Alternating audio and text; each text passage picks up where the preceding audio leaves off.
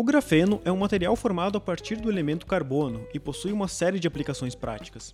Ele é super fino, cerca de um milhão de vezes mais fino do que um fio de cabelo.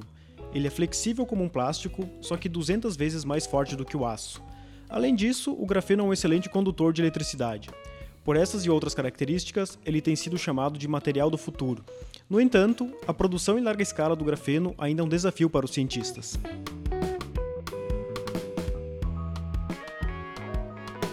Eu sou o Gabriel e você está ouvindo o podcast Fala Cientista, uma produção Agência Escola de Comunicação Pública e Divulgação Científica e Cultural da UFPR. O tema de hoje é a pesquisa da Laís Caroline Lopes, doutora em Química pela Universidade Federal do Paraná. Ela estudou uma maneira de produzir o grafeno em uma única etapa, através de compostos químicos simples em temperatura e pressão ambientes.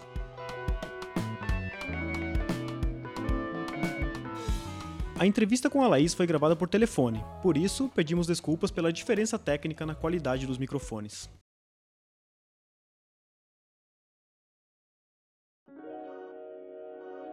Há uma série de métodos para produzir o grafeno, cada uma com suas vantagens e desvantagens, mas os cientistas ainda precisam superar vários desafios. Como garantir a qualidade do grafeno criado nesses processos e diminuir o gasto de energia durante a produção? É aí que entra o método usado pela Laís, ela produziu grafeno de forma muito mais simples. Durante os quatro anos de doutorado, foi uma busca incessante para conseguirmos sintetizar uma folha de grafeno que fosse é, grande e que apresentasse uma alta qualidade estrutural. Nós realizamos dezenas de testes, é, variamos é, diferentes parâmetros na síntese até chegarmos no nosso produto final. A Laís explicou pra gente que já existe uma forma de produzir grafeno de altíssima qualidade, mas é um processo que traz alguns inconvenientes, como o emprego de altas temperaturas e a dificuldade para remover o material produzido. Há também o método que extrai o grafeno a partir do óxido de grafite, mas este tem a desvantagem de resultar em um material defeituoso, o que compromete algumas aplicações. No caso da rota descrita na minha tese de doutorado, a principal vantagem é a obtenção do grafeno na forma de um filme fino transparente em uma única etapa, de tal forma que ele pode ser empregado em diferentes aplicações, devido à sua facilidade de manuseio, por exemplo. A tese da Laís foi orientada pelo professor Aldo Zarbin, que lidera um grupo de pesquisa sobre química de materiais. Neste grupo são desenvolvidas outras pesquisas sobre grafeno, como a aplicação do material em dispositivos de armazenamento de energia. Agora, com os resultados obtidos pela Laís, surgem novas possibilidades de estudo. É, quando eu terminei meu mestrado, eu comecei a pesquisar sobre nanomateriais de carbono.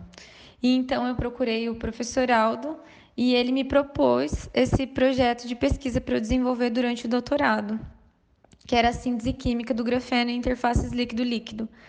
Era um tema completamente novo para mim. Eu não, na verdade, eu não conhecia muito, não tinha lido muito a respeito. Foi a partir desse momento que eu comecei a ler, comecei a estudar e não demorou muito para que eu me apaixonasse por esse material. Ainda há muito que se investigar, ainda há muito que se fazer é, nessa, nesse material que nós conseguimos é, sintetizar no nosso grupo que atualmente é objeto de estudo de outros membros do laboratório. Outras pesquisas podem derivar a partir da minha tese de doutorado, como, por exemplo, o emprego do material em, em alguma aplicação de interesse, uh, devido à qualidade estrutural e o tamanho das folhas que foram obtidas principalmente na formação de nanocompósitos, né, na interação desse grafeno com outros materiais. Ainda pode ser abordada a síntese a partir de outros precursores, empregando outros reagentes, a fim de avaliar a qualidade do material final. Em 2018, a pesquisa da Laís foi capa de uma revista científica internacional. Ela contou para a gente como foi ter o trabalho reconhecido em meio a esse momento conturbado para a ciência brasileira. Diante do atual cenário, da falta de incentivo, da falta de investimento, da falta de estrutura básica para se fazer ciência no país, é, ser reconhecido é, e prestigiado numa revista científica internacional nos faz acreditar que nós estamos no caminho certo e que nós fazemos ciência de qualidade sim aqui no Brasil, mesmo com poucos recursos e diante da má administração pública dos recursos destinados à ciência e tecnologia. A pesquisa em grafeno ainda tem um longo caminho a percorrer. Na UFPR, pesquisadores estão envolvidos em compreender como o grafeno funciona e de quais formas ele pode ser aplicado na nossa vida cotidiana. A Laís também pretende continuar as pesquisas, mas agora com outro foco. Eu vou continuar com a pesquisa do grafeno, porém agora é, com um novo enfoque. Não mais na síntese e caracterização, e sim na aplicação do material.